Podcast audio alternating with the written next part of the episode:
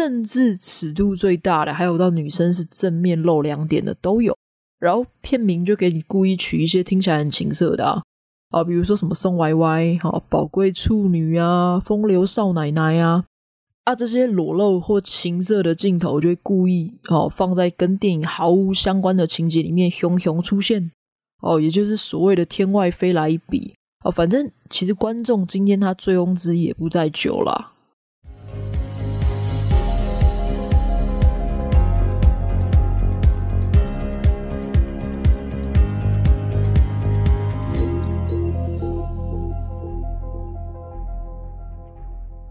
好欢迎收听再不台就悲剧，我是 Quennel。好，首先先感谢大家点进来这一集哦，因为大家看到一个 title 这么冷门的东西，你还愿意点进来哦？看到这个台语片时代哦，这么鲜为人知的题材哦，确实这一集我想要跟大家开始讲古哦，讲什么古哦？开始跟大家聊台湾电影史。好，那。讲到电影史，我相信大家一定会提到什么？一定会提到电影新浪潮哦，但是一定很少人提到台语片的时代哦。大家都说啊，电影新浪潮算是台湾电影史上最辉煌的一面嘛。但是其实，如果我们今天要聊台湾电影史的话，在新浪潮之前，其实有一波高峰哦，这个就是台语片的时代，就好像。呃，其实，在侯孝贤一九八九年的《悲情城市》之前，哦，那个时候其实就有一部台语片，也叫做《悲情城市》，而且当时的男女主角也是当红的票房明星哦，哦，但是为什么过了这么多年，大家却只记得侯孝贤的《悲情城市》？像我讲这个台语片的《悲情城市》，我想大家应该就不知道嘛。哦，想说你写的《公什么蛙哥》。搞不好你今天回去问你爸爸妈妈哈，也不知道那是什么东西。但是大家不要小看这个台语片的时代哦。我为什么说台语片时代是在台湾电影史上很重要的角色？哦，在那个台语片兴盛的时代，我们的台语片产量可以说是世界第三哦，只有紧追在日本跟印度之后。从一九五零年到一九六零年间哦，我们的平均产量哦就高达一百多部，这是年产量一年。好，所以等于说什么？等于说是我今天三天我就可以产出一部台语片哦，产量之高哦。所以那个时候其实民间就流传了一句话，就说什么啊，美国有好莱坞，印度有宝莱坞，台湾也有一个好莱坞，在哪里？在北投，北投的好莱坞。哦，所以今天就要跟大家介绍一部电影哦。这一部电影其实就是在致敬当时那个台湾有个好莱坞的盛世哦。这一部片就是蓝正龙跟安心亚所饰演的《阿嬷的梦中情人》。好，这部片在二零一三年上映的，呃，口碑不错，然后至今也不算一个太旧太旧的片。那《阿嬷的梦中情人》在讲什么？哦，它的故事背景就是设定在那个台语片兴盛的时代。这边简单的啦，好，简单的先跟大家介绍一下故事大纲。因为台语片的兴盛时期哦，吼，那时候开始所谓的追星潮哦，所以那时候电影只要一上映啊，哦，或者要播出哦，大家就老定九老卡阿布九阿八的围堵在电影院的门口，哦，排队抢着要看电影哦。而且那时候最有趣的是什么？哦，那时候的电影是采碎片登台哦，什么意思？就是。我电影中的这些男女主角啊，或是其他的演出人物，或者是这些演员哦，会在电影上映的时候现身在电影院，也就是现在的粉丝见面会嘛。只是现在的粉丝见面会，等于是说我是呃，比如说试片或首映我才会出现，但那个时候是电影只要在哪一家电影院上映，这些大明星就会跑过去宣传。而且那时候大家可以想，那时候电视机还不普及的时代哦。大明星哦，来下乡的跟观众接触，在当地可说是大事了。所以那时候就有所谓的追星潮嘛，哈，大家都跑去看电影啊，跑去看这些大明星哦，把马路都挤得水泄不通，甚至是票都卖完了，还翻墙进去看的都有。那安心亚所饰演的这个蒋美月，她就是追星一族哦，她喜欢那时候最红的男明星叫万宝龙。哦，但好死不死，他就是辛辛苦苦排队，哦，但是没想到轮到他的时候，哎靠，票刚好卖完了，哦，所以他就超崩溃了，想说，我靠，我看不到万宝龙的。可是他也是不甘愿的哦，于是他就等于翻墙跑进去看万宝龙。刚好在这个翻墙的过程当中，他邂逅了男主角哈，男主角就是蓝正龙所饰演的编剧刘其生。刘其生他其实是一名电影公司的编剧，然后剧本写得不错哦，但是常常要配合老板去写出一些北兰的剧本啊，那这其实就让他很受挫嘛，他觉得我自己是怎样怀才不遇，是不是啊？我自己才华那么好，却无处发挥。而那个时候啊，他的老板哦叫萧迪哥哦，一听就觉得说，诶，这个名字哈很特别哦。萧迪哥他其实就是一个商人本色，他认为剧本好不好根本不重要哦，反正我这个片子要万宝龙出来演的，我就是会卖座嘛。即使这一个万宝龙演技之差，然后性格又很两光哦，又有大头症，但是他就是凭着一张帅脸哦，就吸引大批的粉丝来观看。对他而言呢、啊，电影其实完全不需要具备任何品质嘛，哦，不用什么任何的要求，哦，还有什么艺术涵养都不用，哦，所以刘其生其实就很讨厌这个万宝龙，而觉得说，我靠，你这万宝龙就凭着一张自己的帅脸，你根本就在糟蹋我辛辛苦苦写的这些剧本，哦，不知道为什么还有一大堆迷妹喜欢你。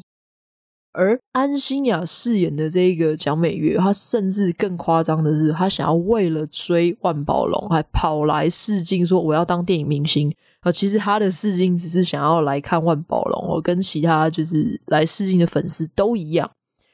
但是因为他之前邂逅了刘其生嘛，哈，所以就好死不死在刘其生的帮忙下，蒋美月成功的面试上演员。就开始跟着这些剧组的人一起参与电影的拍摄啊，哦，看当时台语片时代是怎么运行哦，他们就跟着这个过程当中一起去发展了他们的爱情故事。好，虽然这部片没有很新，好，但是如果你们今天大略的听我讲这个台语片的时代，你觉得很有兴趣的话，我建议大家可以去找来看哦，因为你会。对于那个时代，哈是怎么样的氛围啊？台语片是怎么样的一个 key 哦？你会更有画面感哦。所以有兴趣的朋友，我建议大家可以找来看。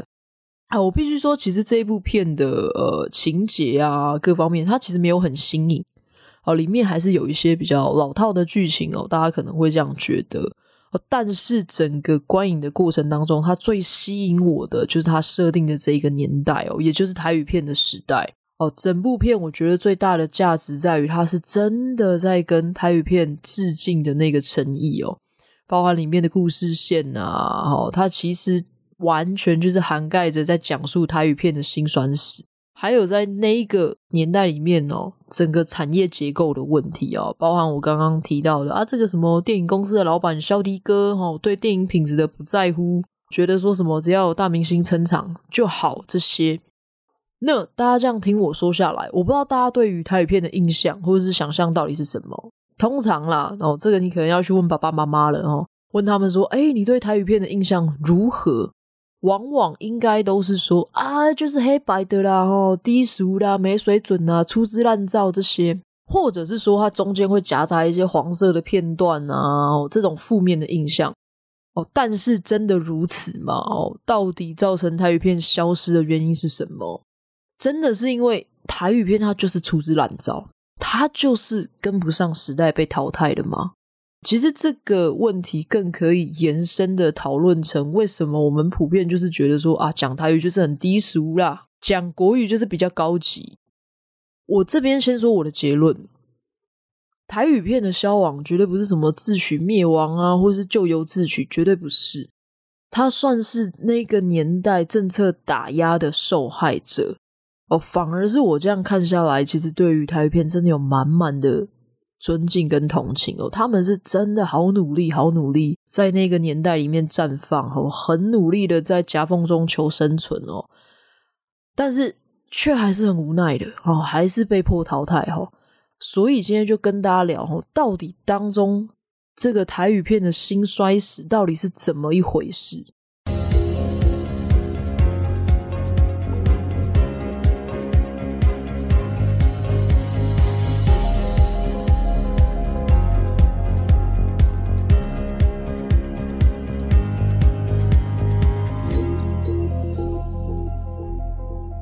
好，要开始讲台语片时代哈，普遍的定义年份哦，大概是落在一九五六到一九八零年代的这一个区间。短短的二十五年间哦，就经历了两大的高峰跟两次的衰落。所以他命运坎坷的程度完全不输给阿信。好，那大家听我讲到这一个年代，哦，你不免俗会想到一件事情嘛，哦，你就说。哎呀，这个一九五六到一九八零年代，哎呀，那时候不是国民政府刚好在推国语运动吗？大家都要讲国语，不能讲方言啊，讲个台语就要被罚钱挂狗牌。为什么台语片有办法在那时候兴起？没错，好，确实在那个年代里面哦，政治的气氛是非常的高压。哦，台语片的兴起，你只能说它是无心插柳柳成荫的结果。来，我们先对当时的电影环境有一个基本的认知。台湾的电影发展是从什么时候开始的？哦，日治时期就开始了。哦，从日本时代那时候就引进台湾了。但那个时候，台湾有没有我们本土自己做的电影？没有。哦，就是引进一些国外的片啊，像欧美的啊、日本啊，哦，都是这些片。啊，你就会想说，诶啊，以前没有字幕嘛，哦，台湾人哪听得懂？好，以前不是只是没有字幕，以前的电影还没声音嘞，哦，所以你等于说什么片哪一国的哈，像蛙哥来的都是无声的，靠的是什么？靠的是辩士在旁边讲解哈，辩士是辩护的辩哦，辩解的这个辩哦，士兵的士。哦，为什么？因为以前的律师叫辩护士嘛，好，那为电影解说的人就叫辩士。因为那时候电影没有声音啊，哦，所以通常都是在什么露天播放啊，然后你就会看那种民众就拿着那种一钩桃啊，在那边观看啊，然后现场就会有那种 band 啊，然后乐队跟着过去，然后随着剧情的起伏啊，哦，就增加这些音效，你就想说他就是现场版的阿米老师这样子。好，然后这个时候辩士他就会在旁边哈，为大家讲解电影啊。但是我要强调，这辩士超级酷哦，他不是只是配旁白，他也配对白。好，等于是整场电影我当中我是没有任何的中断，我在配男主角出来，我就是配男主角的词哦；女主角出来，我就是配女主角的词哦。电影没有对白的地方，我就配旁白哦，超酷的哦。哦，所以那时候导致那时候追星，诶，不是追大明星，是追辩士。很多人来看电影，他就是来看这个辩士的。那也因为这个辩士的出现啊，它导致了你就是不管什么国家的片来，我都可以配嘛，齁。你日本片、美国片，我都可以来帮你做台语的配音。那这个大大的满足了台湾人看电影的需求啊。哦，导致了什么问题？台湾人就没有这么大的需求跟渴望，我想要去做一部本土的台语片嘛？反正就是有辩士在啊，反正你什么变来，你最后都用台语帮我解说了嘛，我都看得懂了嘛。哦，那我也不会想要有那个需求去做我们台湾的本土台语片。但是我们进入到了一九三零年代以后，台湾的电影进入了有声年代。哦，电影开始诶，恭维啊，哈，会讲声音了。那便是它其实也逐渐的被取代了哦，所以台湾人那个时候除了看国外的片以外，哦，还多了一个选择，就是厦语片哦。厦就是厦门的下，语言的语，厦语厦语其实跟我们台语一样，它都是属于闽南话。因为观众透过这一个厦语片的出现哦，好发现哦，原来。哦，在有声的电影里面听到这个熟悉我们自己的语言哦，熟悉的文化是多么有亲切感的一件事情哦，所以那时候下雨片一出现，马上就受到我们台湾本省人的欢迎。而下雨片的出现哦，也让我们台湾这些电影的从业人员开始燃起说我想要自制本土台语片的梦想。哦，你想他看到下雨片这么受欢迎。啊，你会不会觉得说，哎、啊，我来拍一个正宗的台语片，我一定有市场，我一定会有票房嘛？好，所以他们就想要开始来拍这个台语片。好，但是大家要想哦，那个时候政府在干嘛？在推讲国语运动嘛？哦，就是你去问爸爸妈妈哈，他们经历过的那个年代，学校是不可以讲方言的，要讲国语。哦，你讲个台语，你就是会被挂狗牌，会被罚钱。好，那政府当然不希望你去拍这个台语片啊。那本省人心里一定很不服气、赌烂嘛。哦，凭什么你下雨片从这个大陆来的可以播啊？我要拍一个正宗的台语片，你政府却不准啊？你这个公营片场的片台一律只能拍国语政教片呢？但是。我们台湾的这一个台语片之梦有因此而粉碎吗？哦，并没有。你越禁止，我就越想拍。你政府不支持啊，我就靠我自己民间自己努力喽。哦，所以啊，在那个时候有两个人很重要，他特别的想要拍台语片哦。那也因为他们的努力啦，哈，开启了台语片的时代哦。一个是导演何基明，一个是陈澄珊。好，讲到这一个何基明哦，他是第一个我们台湾。去日本学电影的第一个人，哦，那他在日本学成之后，他其实一直有一个没有完成的梦想哦，就是他一心一意想要拍一个正统的台语电影。好，你虽然说，好，下雨片这个下雨片的出现可以解决语言的问题哦，基本上你多多少少就是可以满足一些本省人的需求嘛。但是大家知道，下雨毕竟不是完全是我们的台语哦，腔调是不一样的。而且尾音会拖得很长哦，所以其实那个时候就有很多人其实是听不习惯的哦。那何基明也因为这样子，他就一直很希望可以拍一部正宗的台语片哦。那刚好有一次因缘际会下，他就认识了麦寮拱月社的创办人陈澄珊啊，两个人一聊下来，一拍即合，马上就决定说，我们就是来拍哦，来拍台湾第一部台语片。陈澄珊嘛，是头家吼出钱，何基明就当导演，两个人就开始执行了这个计划。但是，一路上我首先要面对的是什么？设备不足的考验哦。其实，在那个时候，不要说是拍台语片，你要拍电影就是很难啊。为什么？哈，这边要特别提一下，因为你很难买到黑白底片，因为那个时候政府还在干嘛？所谓的进口替代时期哦，就是这个每一次课本都讲到烂的这个进口替代时期，外汇短缺嘛，我东西我可以不要进口，我就不要进口。诶，尤其你还是买这些电影器材，这些无为博诶，我国内一定没有好，而且它又跟民生没关系哦，不是什么柴米油盐酱醋茶，不是嘛？又贵，然后没必要，他觉得没必要，在政府眼中，它就是奢侈品，所以。政府对于电影院的态度是什么？欲禁于真嘛？哦，什么意思？就是啊，你要进口的话可以啊，我就给你磕超重的税哦，最高是磕到八十趴的税哦，哦，税重到爆哦，那你就不会想要去进口这些国外的东西了吗？啊，你今天想说啊，不行，我还是要用啊，还是需要，我就当肥羊给你宰哦，你税很重，我还是给你这样子磕，没关系。哦，但是还是不行，为什么？因为你还是要跟政府申请哦。那其实他真的在外汇短缺的情况下，他很常是我申请申请我就没着落了，而且你还要拍台语片。哦，可想而知，他当然就是用一些什么呃外汇短缺当借口嘛，我就给你冷处理处理掉了，等于是你其实有钱，你也是买不到底片。哦，所以整个剧组其实都在为买不到底片这件事情而发愁。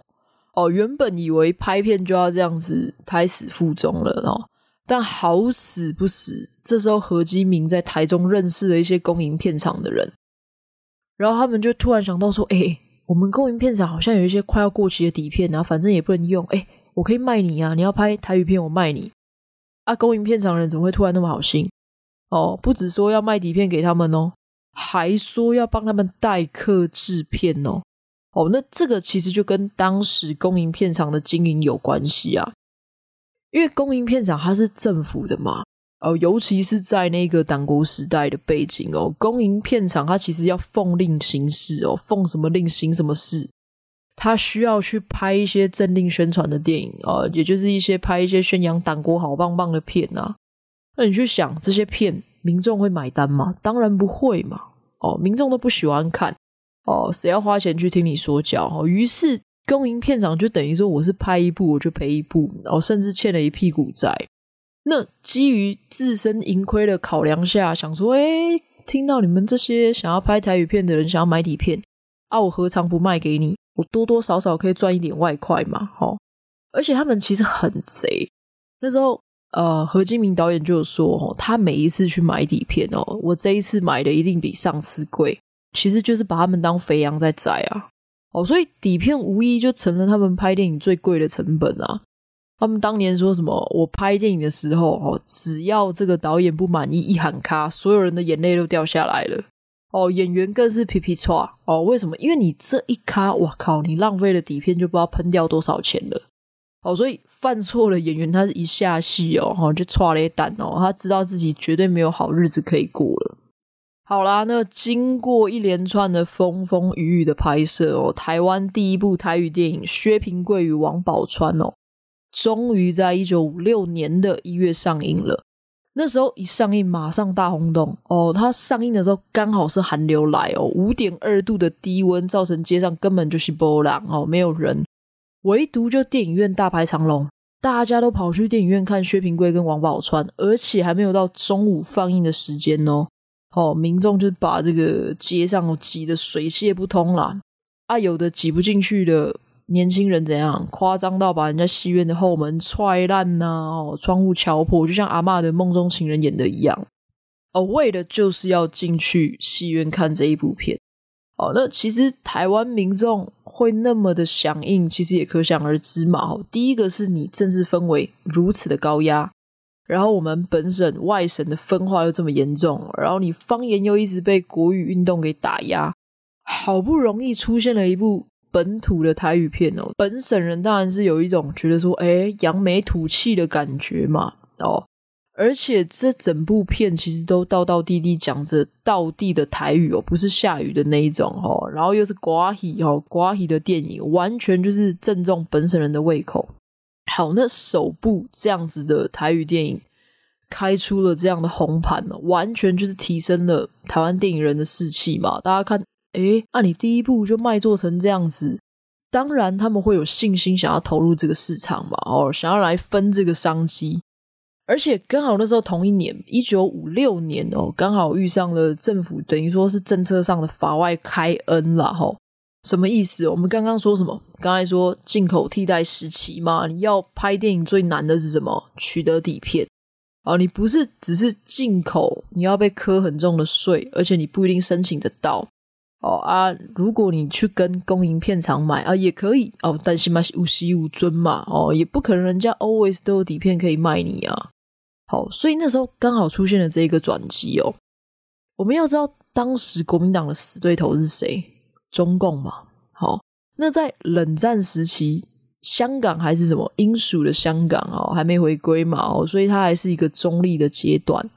那在冷战时期，香港当然就成了国共两党兵家必争之地哦，两边都想要拉拢这个香港哦，拉拢这个香港的电影院为自己宣传。所以那时候香港的影坛就分两派嘛，一派是亲国民党的右派，一派则是亲共产党的左派。哦，两边都想要拉拢这个香港哦，希望香港可以跟自己合作拍电影。哦，为的就是想要香港这一个中立的地方，它透过它影视的影响的力量，哦，去宣扬我们的文化。哦，那你想要别人跟你合作，你当然会想尽各种办法哦，去试出各式各样的好处跟优惠，去吸引人家来嘛。哦，所以国民党那时候在一九五六年的时候，就在教育部哦成立了一个影辅会，这个影辅会要来推动电影产业的发展，并且那时候推出了一个叫做底片压税进口办法哦。而这一个底片压税进口办法，就成了台语片可以拿到底片的钢铁王牌。什么意思？来，这一个底片压税进口办法，吼，它其实就是一个给香港电影院的优惠。好，意思就是说，你只要跟我们台湾合作哦，你来台湾拍电影。你只要进口过来的相关设备啊，无论你是摄影机、底片还是虾米米啊，拢会使哈，我都给你免税。诶，那这个等于就是说我给台语片商一个正好钻漏洞的机会啊。哦，反正我只要找这些香港电影业的人来帮我挂名就好了嘛。哦，或者是我更聪明，我跑去香港，我虚设一个行号。然后我再挂一个什么台港合作的名义，我就等于说我可以免费的拿到这些免税的底片嘛。当底片的问题解决了，我要拍台语电影就不成问题啦。哦，所以在一九五六年，因为这个底片压税进口办法，它等于是给台语片一个可以钻漏洞的机会。哦，那时候大家就疯狂的跑去拍台语片，于是正式的开启了台语片的时代。光是从哈一九五七年到一九五八年，每年的平均哦就有六十部的电影上映哦，产量之大，你其实反观我们现在国片一年的产量哦，你大概有四五十部哦，哦就非常多了呢。更何况你那时候设备还有那种秋钢那种手工用什么剪刀去剪底片的时候，那时候设备技术。都那么缺乏的年代，我却产出如此大的产量，真的是非常惊人哦。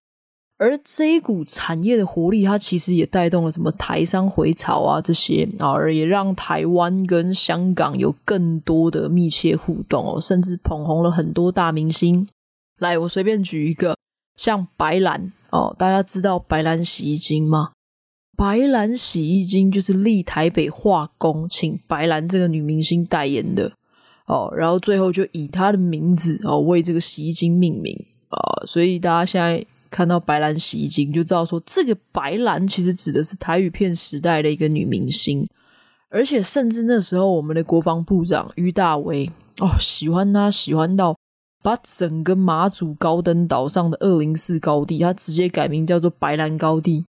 哦，所以你就可想而知，当时这些台语片的女明星哦，影响力真的是不同凡响。然后我知道大家可能没听过了哈，比如说像小燕秋、杨明、白虹哦，这些都是当时非常火红的明星。哦，甚至哦，是我们现在最熟悉的小燕姐，她其实也是台语片那个时候童星出身的。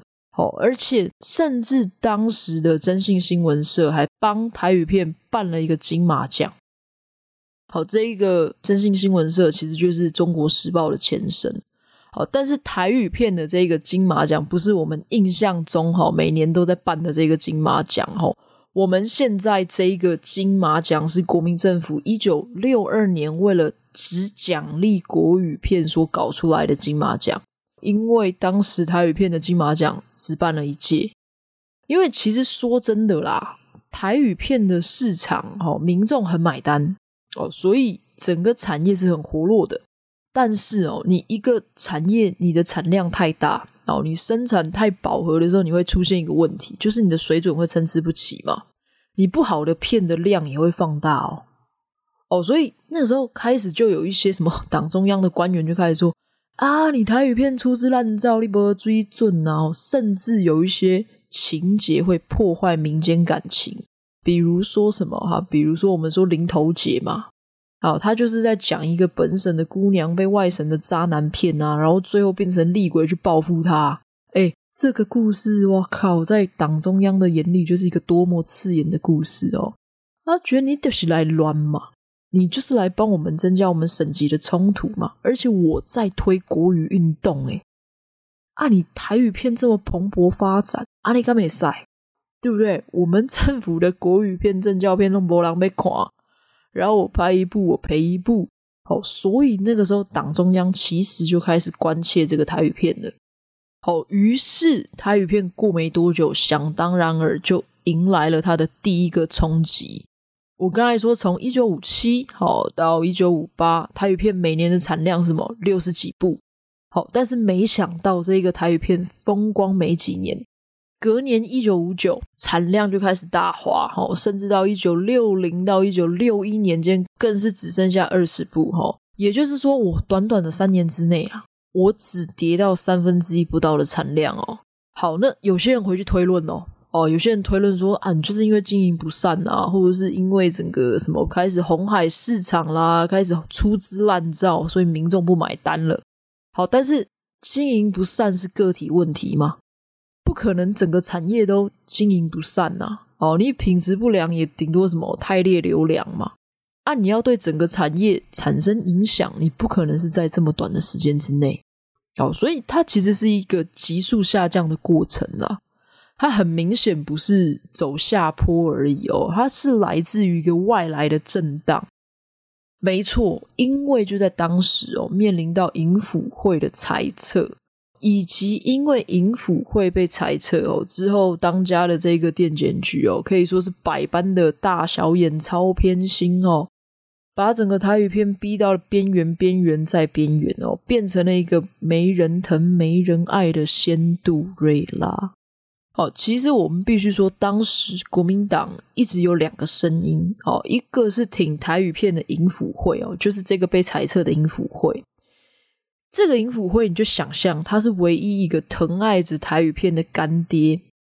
那另一个就是一直想要去减弱台语片影响力的党中央，好，这个党中央我们就把它想成是尖酸刻薄的后母，哦，这两边的声音一直在拉扯，党中央这个后母他就一直想弄掉你台语片，好，党中央这后母就会一直说啊，你台语片你就是在破坏我们政府的国语运动，好，而且你这个台语片重质不重量的结果，你就是在糟蹋艺术。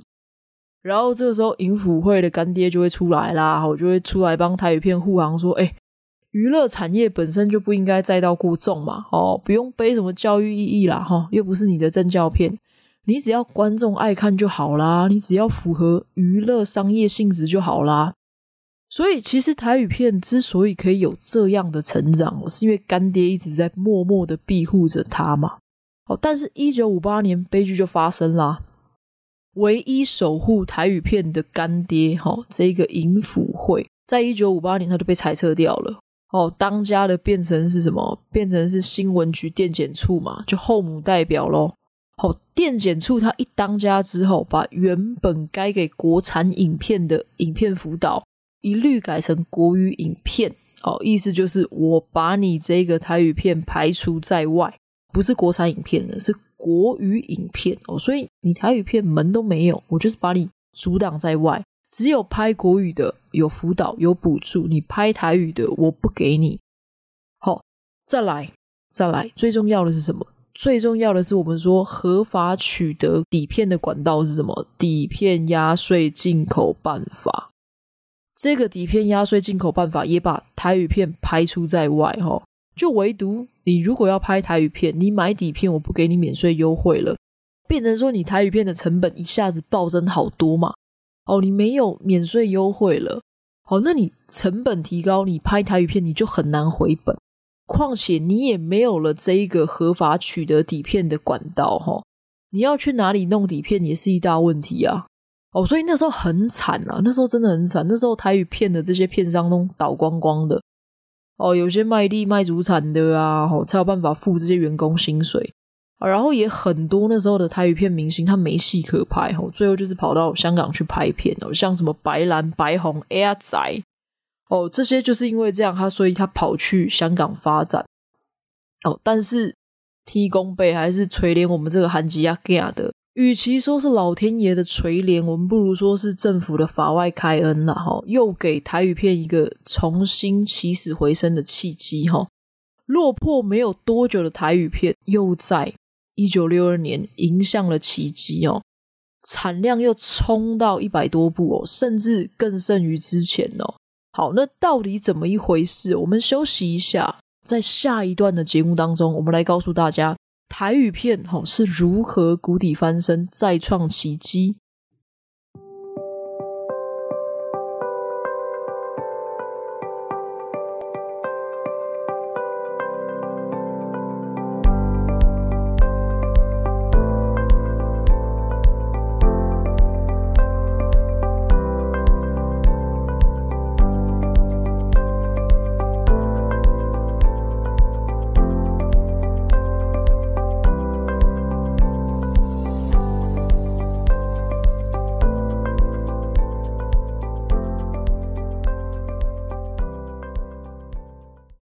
好哦，要提到台语片的第二波高峰，好，关键的一年就是在一九六二。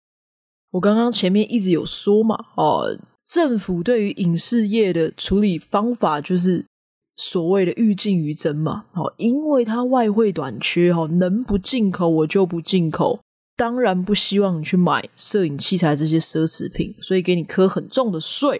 好，所以一九六零以前，我们一直处在什么进口替代时期，但是一九六零以后，政府就开始从进口替代时期转成出口替代哦，就是我国内生产过剩了，我开始要拼出口。好，那你势必得干嘛？降低关税，放宽进口嘛。于是他们在一九六一年就颁布了《进出口贸易商管理办法》哦，以及《代理商管理办法》来这两个法，等于就给了新兴的这些贸易商、这些代理商有很大的创业空间呐。哦，可以帮摄影器材带货了嘛？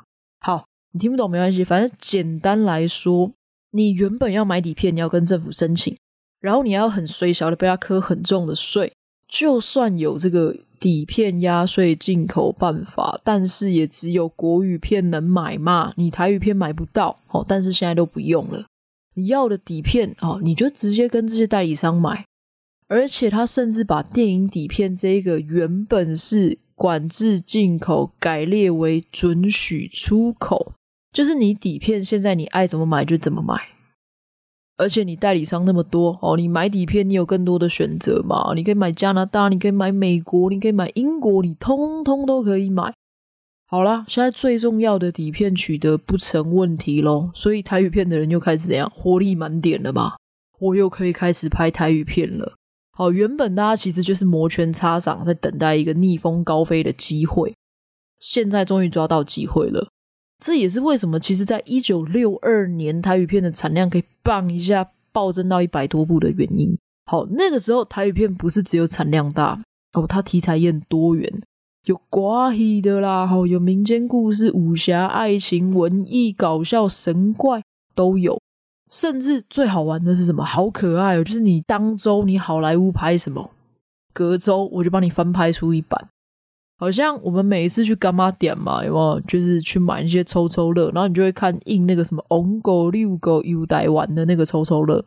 当时这个红极一时的“红狗六狗”这个经典的一胖一瘦的组合哦，它就是翻拍好莱坞的《劳莱与哈台》，等于是他把好莱坞给本土化了哦，所以它题材是非常的包罗万象，非常的触逼的哦。还有一个我觉得很经典的是什么？号称就是台湾腔片的始祖《大侠与梅花鹿》。《大侠与梅花鹿》就是真人去穿动物装，然后去演爱情童话故事，这个超经典哦！大家有兴趣真的去找来看一下，你会笑疯。这个我觉得你现在看你会觉得很猎奇啦，哦，甚至你会觉得哇，好前卫，很腔哦。可是我觉得可想而知啊，当时的台语片其实它是充满实验精神的。我什么都能拍嘛，而且充满创意啊！还有像谍报片，好，谍报片很多。来，谍报片我们特别提一下，谍报片的题材等于是什么？等于是我台语片可以向政府示好的一个工具嘛？因为它是最好展现政治正确的题材啊！那你也知道嘛，台语片它就这样啊，爹不疼娘不爱的哦，时不时还要被这个后母欺负。好，所以谍报片它其实就是台语片最好可以向政府表忠心的媒介嘛？哦，为什么？因为间谍，间谍，它一定是介于国与国之间的嘛。哦，最好宣扬什么意识形态啊？来，像《阿妈的梦中情人》里面，哦，里面他拍的那个第七号女间谍，在真实的历史上是真的有这个台语片哦。我刚开始啊，一直听到他们一直讲那什么间谍跟间谍之间什么对暗号的台词。我其实老实讲，我那时候觉得很突兀哦，但是我想说，他可能是之后什么爱情线，他要铺陈的埋伏笔，我我也不疑有他。好，但没想到其实这当中是另有蹊跷的。来，我们来听一段哦，在片中的这一个台词。你真正是白牡丹，我是证明给我看。过去咱拢是爱着玫瑰，今嘛咱已经爱着太阳。你是欢喜看太阳出来，还是欢喜看太阳落山？我欢喜看太阳出来。夏天的太阳是什么时阵出来？五点四十。冬天的太阳是什么时阵出来？六点二十。今嘛呢？太阳还没出来。敢讲会出来？晚为牛出来啊！来，梅花代表什么？好，梅花代表的是中华民国嘛，因为中华民国的国花就是梅花嘛。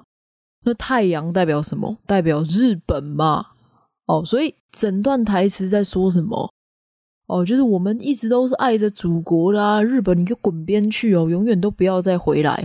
整段台词有没有意识形态满点？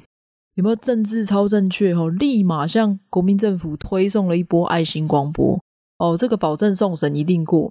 哦，所以你看他求生欲满点哦。虽然说台语片 always 被这个后母欺负哦，但是我们还是非常有求生欲的嘛。所以那个时候真的是台语片最高峰的时期哦，怀抱着电影梦的人都纷纷投入到台语片这个产业。那在产量它的需求量这么大的情况下，他们常常是什么？我十天我就要拍完一部电影啊，真的是非常的赶哦。那也导致了北投这个地方哦，它就真的成为台语电影人最爱的拍摄景点啊。北投是从日治时期开始就以温泉闻名的嘛，哦，温泉旅社一家一家的开哦，当然竞争也很激烈嘛，哦，所以就会想说啊，我总是要弄一些什么优惠来吸引顾客上门嘛。于是他就提供了这些片主啊，开支票通融方便，吸引他们来承租房间来拍摄哦，租金其实也不贵哦，每天就大概是六百到一千左右。好，我跟你做个比较，哦。相较于他们如果去公营片场拍哦，我一天的租金就要七千到八千起跳。哦，所以其实真的很便宜啊，而且还可以给你怎样？支票通融，我可以收支票啊，而且因为其实你时间很赶嘛，所以你最好的方式是什么？你直接住在剧组啊，啊，没有时间再给你什么回家再过来，而且温泉旅馆哈，吃住是都包在一起哦，等于是什么？一条龙的服务。哦，我起床还可以什么泡泡温泉嘛，哈。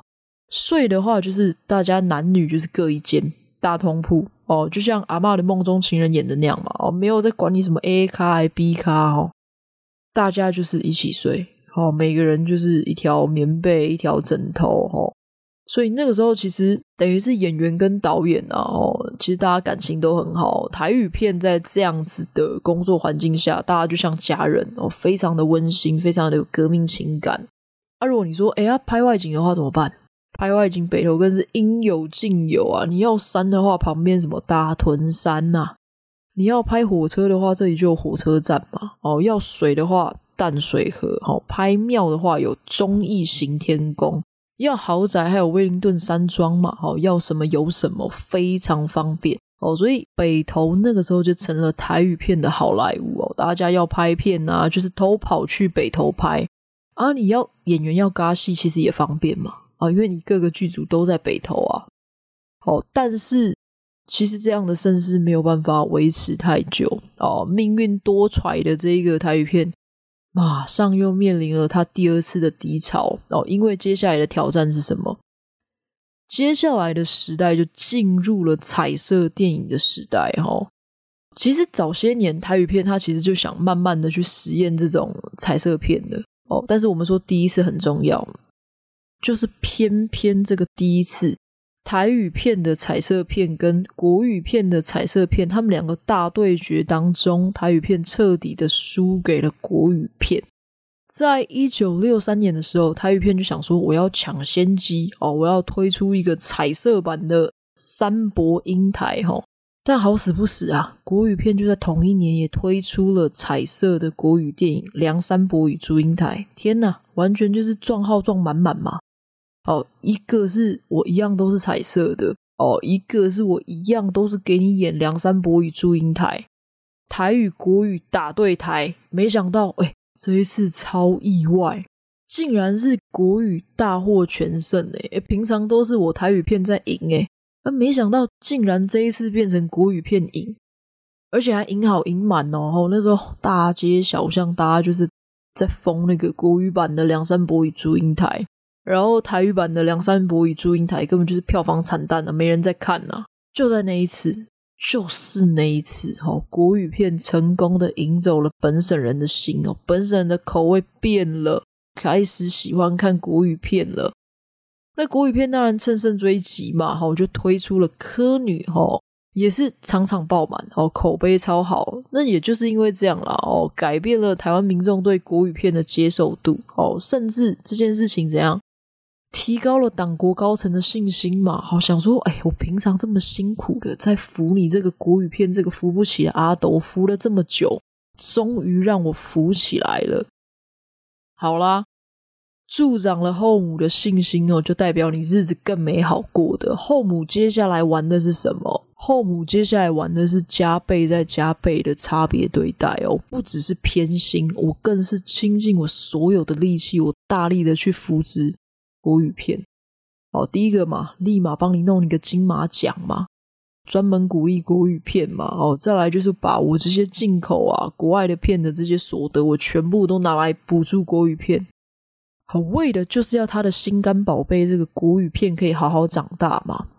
哦，其实两边不对等的地方哦，除了我讲的这些，还有那个什么最重要的，今天提一百次的底片压税进口办法嘛。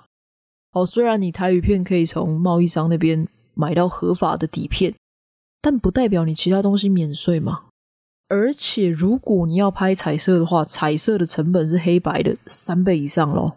而且我们当年的国内技术，我们其实如果要做这个彩色的影片啊，我们是没有办法自己冲哦，等于是你要送出国外冲，然后冲好了再送回来啊，这些来来回回都是要课税的，等于是你怎么你硬是被扒了两层皮啊？今天成本这么高，你除非票房非常好，不然你很难回本嘛。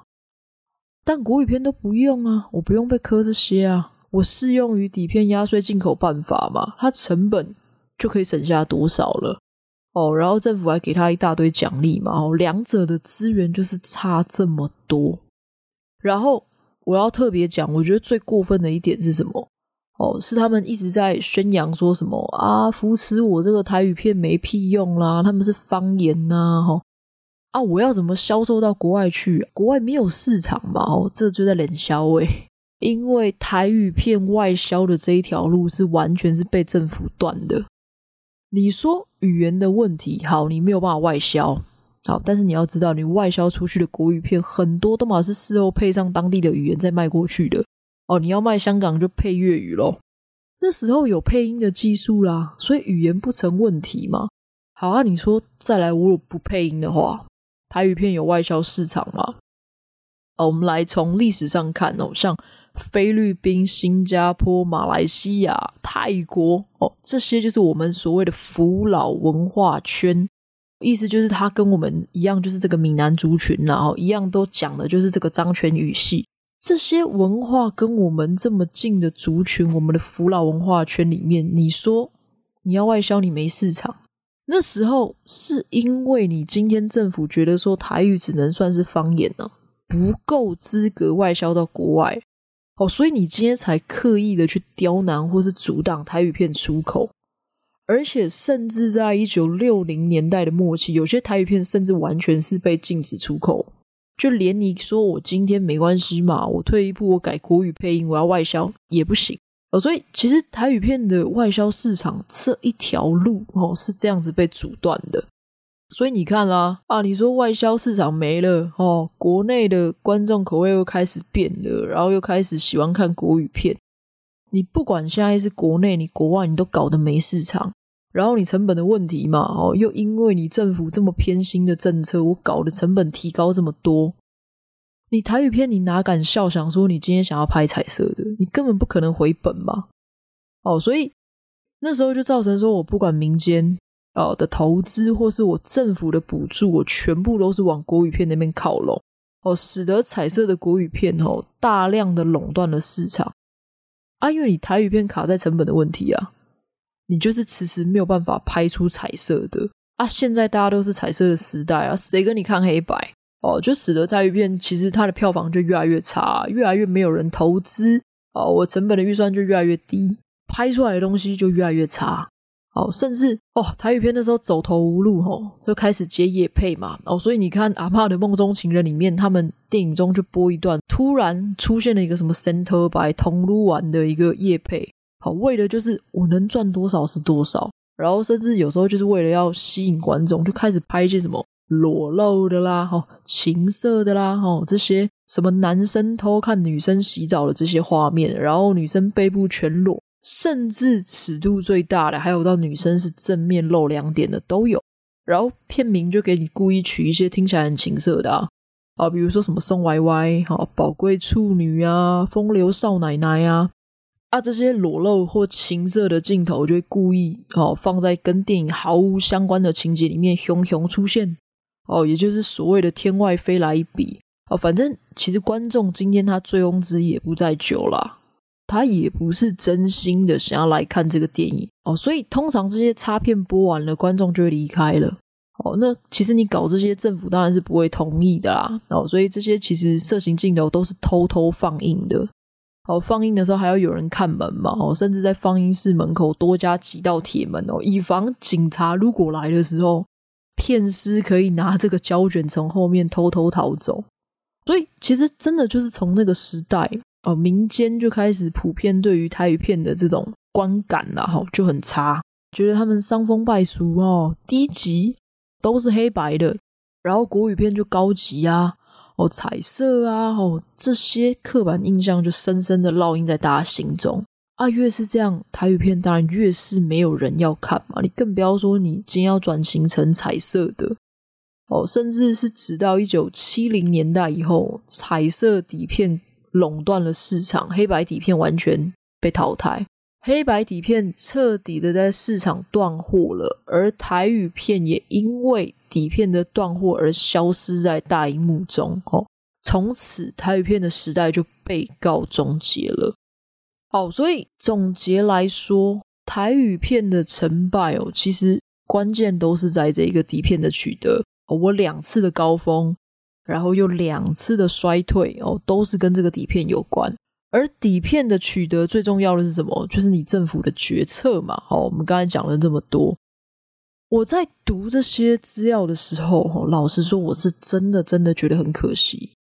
我们今天整个故事听下来，哦，一定感受得到台语片在那一个年代，哦，这些充满梦想的台语片的从业人员。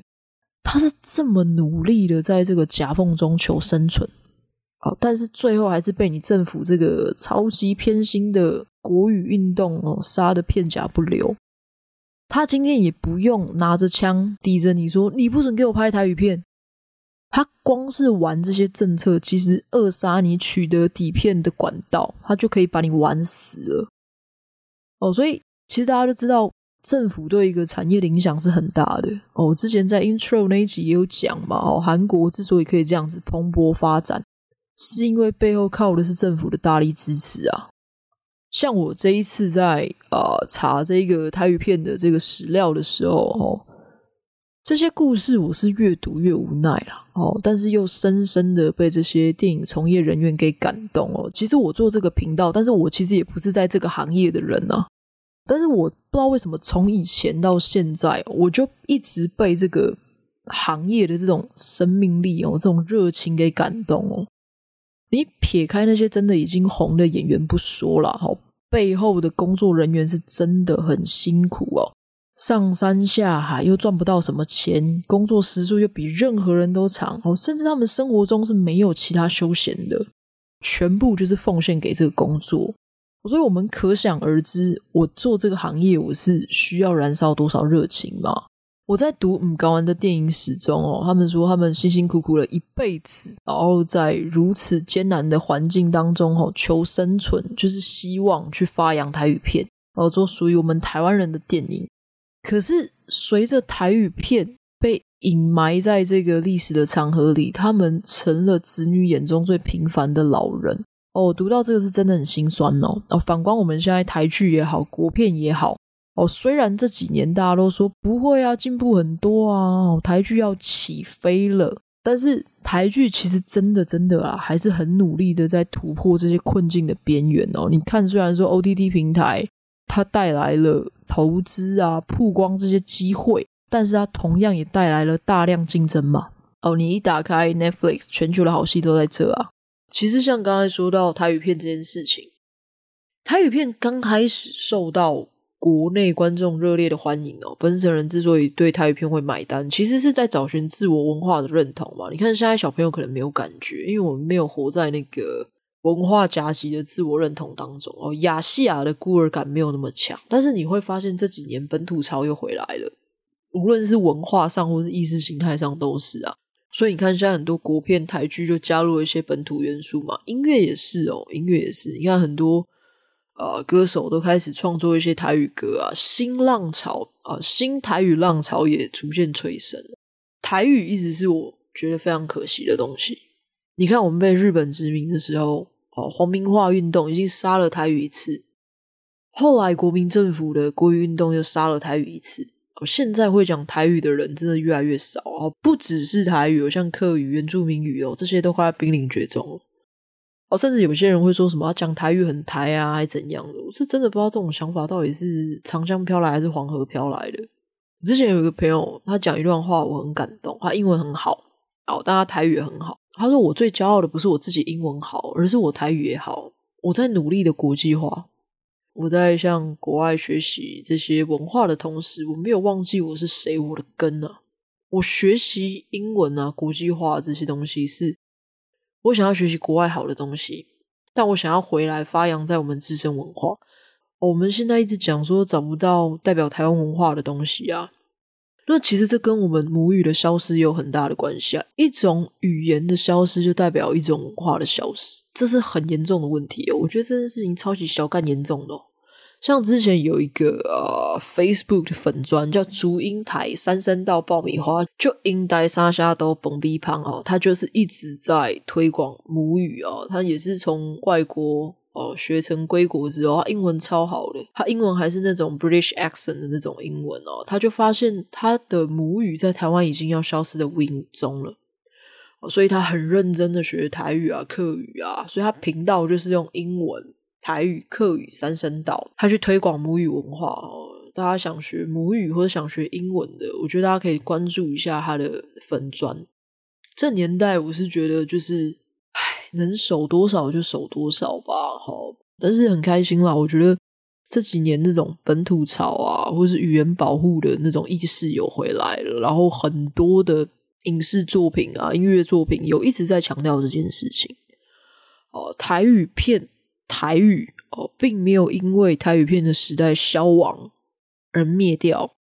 就像我一开头一直提到侯孝贤导演的《悲情城市》，它其实就是台语片生命的延续哦。在《悲情城市》里面有高达百分之八十以上的对白都是以台语呈现哦。所以下一集哦，我们就来聊聊。